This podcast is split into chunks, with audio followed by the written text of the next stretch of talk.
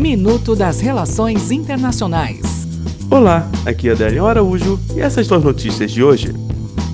Atentado. O Estado Islâmico reivindicou nesta terça-feira a autoria dos atentados suicidas cometidos no Sri Lanka no último domingo, que causaram a morte de ao menos 321 pessoas e deixaram mais de 500 feridos. Colinas de Golã, o primeiro-ministro israelense Benjamin Netanyahu declarou que dará o nome do presidente dos Estados Unidos, Donald Trump, a uma nova colônia das Colinas de Golã.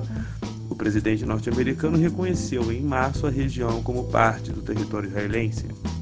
Argentina. A aceleração da inflação na Argentina acentuou a queda do presidente Maurício Macri nas pesquisas de intenção de voto. Segundo a amostragem da consultoria, o Panel, realizada entre 17 e 22 de abril, se as eleições presidenciais fossem hoje, 30% dos entrevistados votariam na ex-presidente Cristina Kirchner, 22% em Macri e 14% no ex-ministro Roberto Lavana. Até o próximo minuto. Enquanto isso, aproveite mais conteúdo no portal seire.news.